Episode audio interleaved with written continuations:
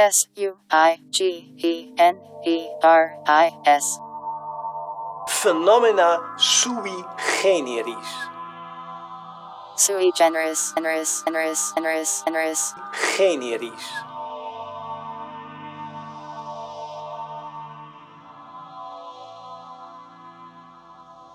Claude Lévi-Strauss est né en 1908 à Bruxelles et il a révolutionné l'anthropologie avec son approche structuraliste. Dans Sui Generis, nous allons revenir sur sa vie et son œuvre. Sui generis. Claude Lévi-Strauss est né dans une famille d'artistes, mais son père, peintre, est ruiné par l'invention de la photographie qui concurrence la vente des portraits. L'enfance de Claude est donc assez pauvre, mais il compense largement par un capital culturel et social. Pendant ses années de lycée à Paris, il milite au sein de la SFIO et en 1928, il est secrétaire parlementaire d'un député socialiste. Il fait du droit et surtout de la philosophie, et même s'il n'y trouve aucun plaisir, il finit troisième à l'agrégation de philo de 1931. Il donnera une année de cours avant de se lasser et de découvrir le monde de l'ethnologie par l'intermédiaire de Dina Dreyfus, avec qui il se mariera. En 1935, ils partent tous les deux pour une mission de 3 ans au Brésil, où ils donnent des cours de sociologie à l'université de Sao Paulo, mais ils en profitent surtout pour partir dans la forêt amazonienne. Il y avait peut-être au total 140 personnes euh, dans ce village. Mais enfin, euh, tout un groupe d'Indiens qui s'agitaient et c'était eux qui nous attendaient. Et euh, nous avons grimpé la berge qui était très abrupte. Et là, on s'est trouvé en plein en présence du village qui était au bord de l'eau et euh, qui était un spectacle étonnant parce que les boros sont un morceau de roi pour les ethnologues, en ce sens qu'ils ont une organisation sociale très très compliquée qui se trouve entièrement inscrite dans le plan du village. À l'époque, Lévi-Strauss dit lui-même qu'il n'était pas préparé pour ce voyage. Il découvrait à peine l'ethnographie et ne savait pas bien comment s'y prendre pour analyser ce qu'il observait. Ce qu'il savait, et qui le travaillait déjà, c'était que les sociétés dites sauvages étaient peu à peu en train de disparaître dans le monde.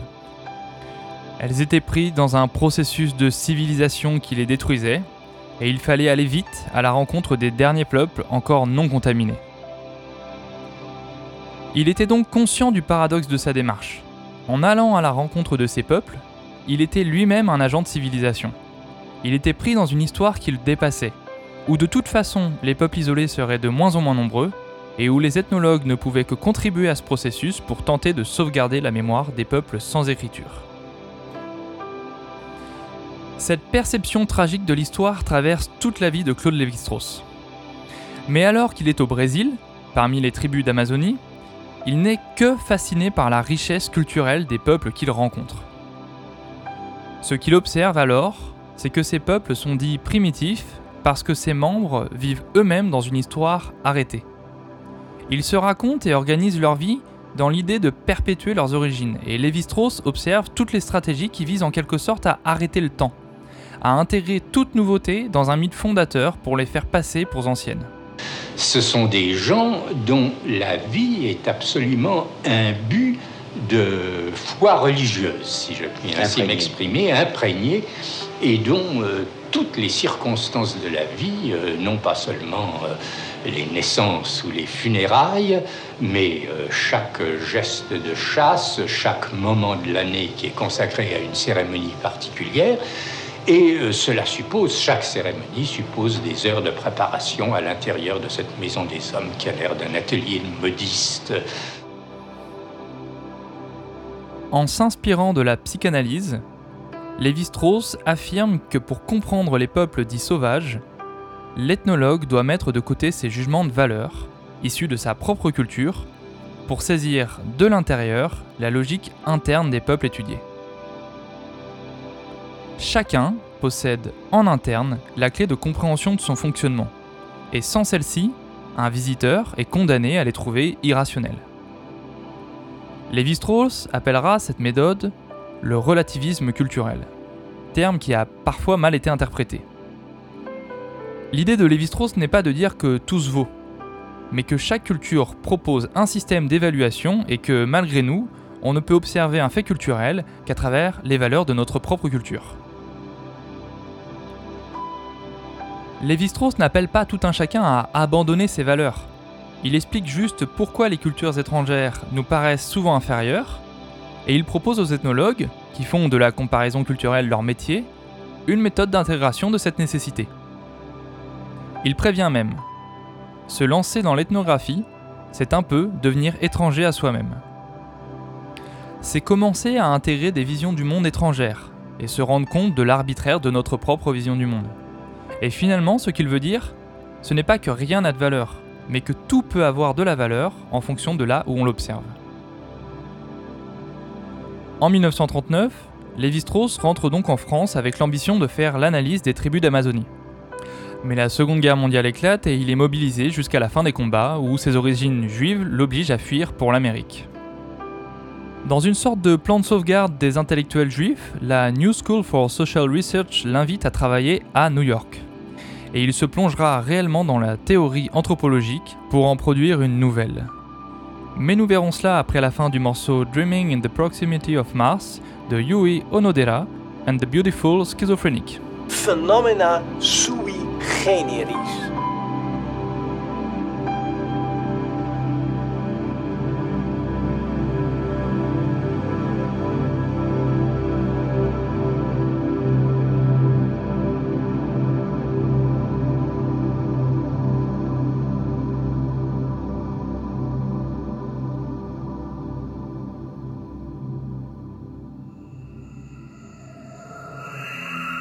Pendant la Seconde Guerre mondiale, Claude Lévi-Strauss est contraint de vivre à New York. Comme tout bon ethnologue, il en profite pour découvrir la ville et la culture nord-américaine. Mais surtout, il utilise son temps libre pour plonger dans la littérature scientifique. Au-delà de la riche anthropologie américaine, que j'ai présentée dans le Sweet Generis consacré à Ruth Benedict, il découvre la linguistique structurale, cette théorie de l'étude du langage qui repose sur la distinction entre le signifiant et le signifié d'un mot. Je m'explique. Dans une langue, l'assemblage de lettres permet de créer des mots qui sont signifiants, et à chaque mot est attribué un sens qui est signifié par ce mot. La linguistique s'interroge sur cette relation. Qu'est-ce qui lie chaque signifiant à son signifié? La réponse à cette question ne se trouve pas dans chaque mot pris individuellement mais dans l'ensemble du langage dans lequel il s'inscrit. Pour comprendre un mot, il faut comprendre l'ensemble de la langue dans lequel il est exprimé, parce que son sens est défini par des relations d'équivalence ou d'opposition avec les autres mots. Le langage fonctionne donc comme un système, où chaque élément est inscrit dans un ensemble qui lui permet de prendre un sens, et Lévi-Strauss va élargir cette théorie à l'analyse des cultures. Il fait donc l'hypothèse que chaque communauté d'individus vit dans une culture qui peut être réduite à une structure permettant de comprendre chacun des éléments qui la constituent. Le travail de l'ethnologue consiste donc à reconstituer cette structure à partir de ses observations. Et il va même plus loin en faisant l'hypothèse que certaines structures ne sont pas seulement propres à une culture, mais à l'ensemble de l'humanité. Après tout, ces sociétés représentent euh, des centaines ou des milliers d'expériences toutes faites. Nous ne pouvons pas aller euh, fabriquer des sociétés humaines dans notre laboratoire pour vérifier certaines hypothèses et nous ne pouvons pas agir sur des sociétés existantes, euh, à la fois pour des raisons d'ordre très pratique et terre à terre et pour des raisons d'ordre moral, à supposer que les premières soient résolues, euh, à la même fin.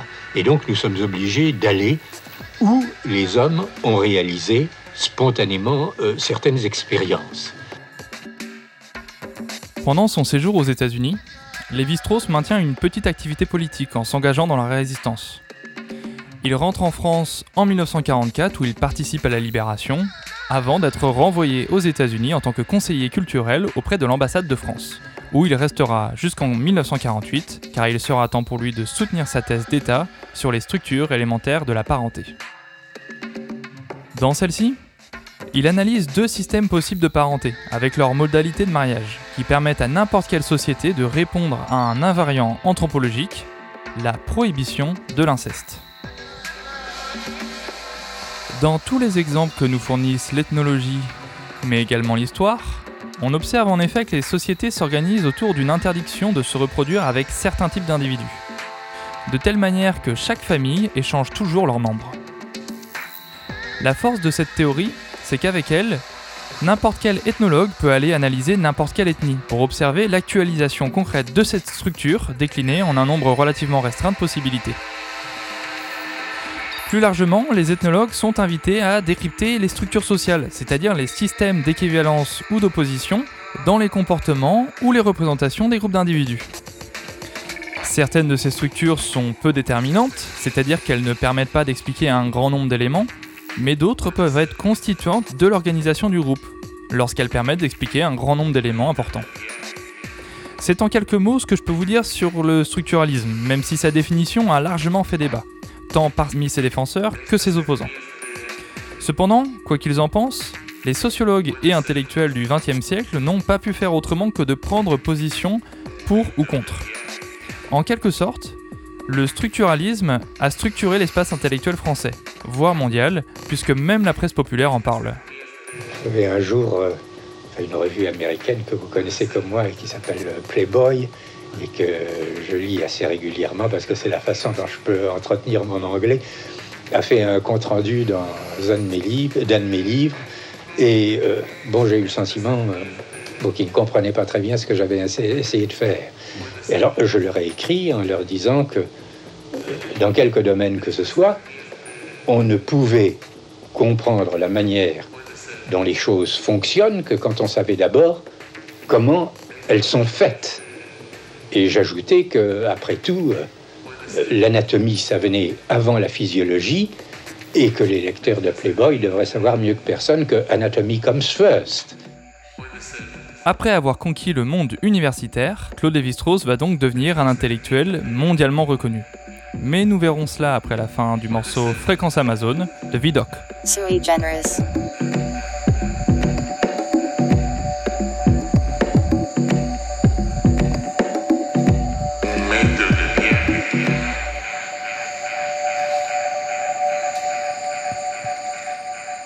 Sui Generis, une émission de sociologie sur Radio Alpa 107.3 FM Le Mans.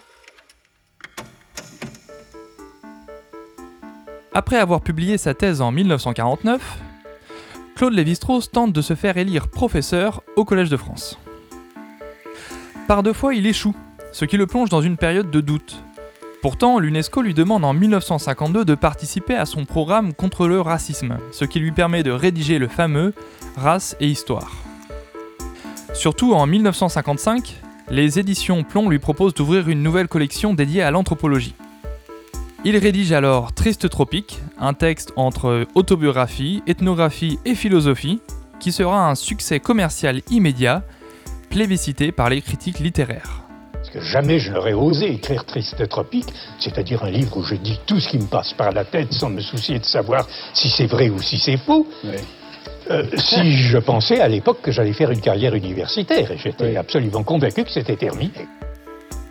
Au contraire, ce succès public va lui donner une légitimité supplémentaire, et il sera finalement élu au Collège de France en 1959. À cette époque, il reprend donc le travail anthropologique par un autre bout. Lorsqu'il théorisait le structuralisme, il travaillait d'abord sur les signifiants culturels, sur la dimension matérielle d'une culture. À partir des années 60, il va renverser la perspective pour s'intéresser au signifié, à la dimension symbolique des objets et pratiques, et plus particulièrement au mythe fondateur. Il y a une ressemblance et une différence entre la pensée mythique et la pensée scientifique. La ressemblance, c'est que comme la science, les mythes cherchent à expliquer. La différence, c'est qu'au lieu de chercher à expliquer, euh, si je puis dire, coup par coup, euh, comme fait la science, qui à certains types d'explications dans l'ordre physique, certains types d'explications dans l'ordre biologique, d'autres encore dans l'ordre euh, psychologique et ainsi de suite, eh bien, euh, le mythe est un type d'explication qui cherche à expliquer tout à la fois. Sa recherche commence par la publication d'un essai en 1962, La pensée sauvage, qui donnera l'occasion d'une polémique avec Jean-Paul Sartre. Cette polémique est utile pour comprendre l'épistémologie structuraliste. Elle porte sur l'origine de la raison et indirectement sur le statut des individus dans les sciences sociales. En prérequis à toute étude sur l'humanité, il y a une question fondamentale qui porte sur nos capacités d'action sur le monde. Pour Sartre, il faut partir du principe que l'homme peut transformer le monde dans lequel il vit en inventant de lui-même les idées qui lui permettent d'agir sur le monde, ce qui le rend maître de sa destinée. Or, pour Lévi-Strauss, l'homme vit dans un domaine de possibles restreints, autant d'un point de vue matériel que symbolique. En quelque sorte, c'est le monde qui impose à l'homme ses catégories de pensée, et l'homme ne peut exercer sa liberté qu'en l'analysant et en agissant parmi un nombre de choix restreints. Les deux points de vue sont donc inconciliables, et après avoir pris position, Claude Lévi-Strauss va poursuivre sa carrière à partir de son point de vue, confirmant coup par coup sa théorie, tout en sachant qu'au fond, il n'obtiendra jamais la réponse. C'est totalement inconcevable.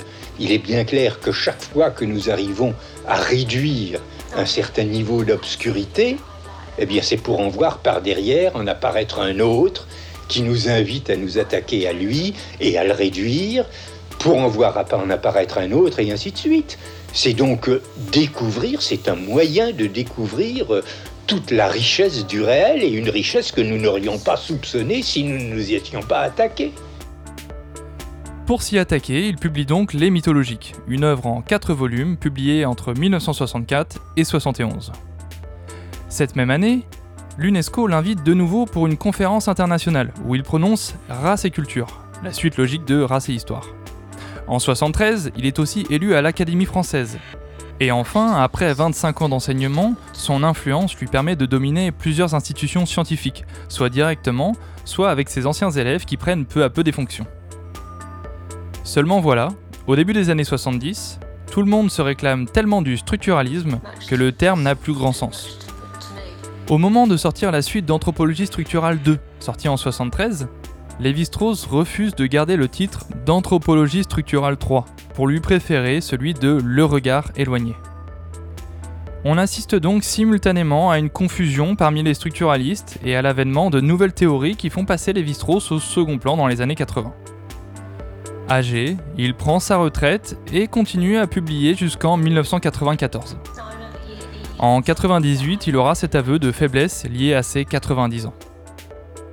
Il y a aujourd'hui pour moi un moi réel, qui n'est plus que le quart ou la moitié d'un homme, et un moi virtuel qui conserve encore une vive idée de tout. Le moi virtuel dresse un projet de livre, commence à en organiser les chapitres, et dit au moi réel, c'est à toi de continuer. Et le moi réel qui ne peut plus dit au moi virtuel, c'est ton affaire, c'est toi seul qui vois la totalité. Cette déclaration illustre parfaitement la théorie de Lévi-Strauss et la dimension tragique dont je vous ai parlé. Ce sentiment d'être étranger à lui-même ainsi qu'au monde dans lequel il vivait l'aura rendu terriblement déterministe, voire fataliste.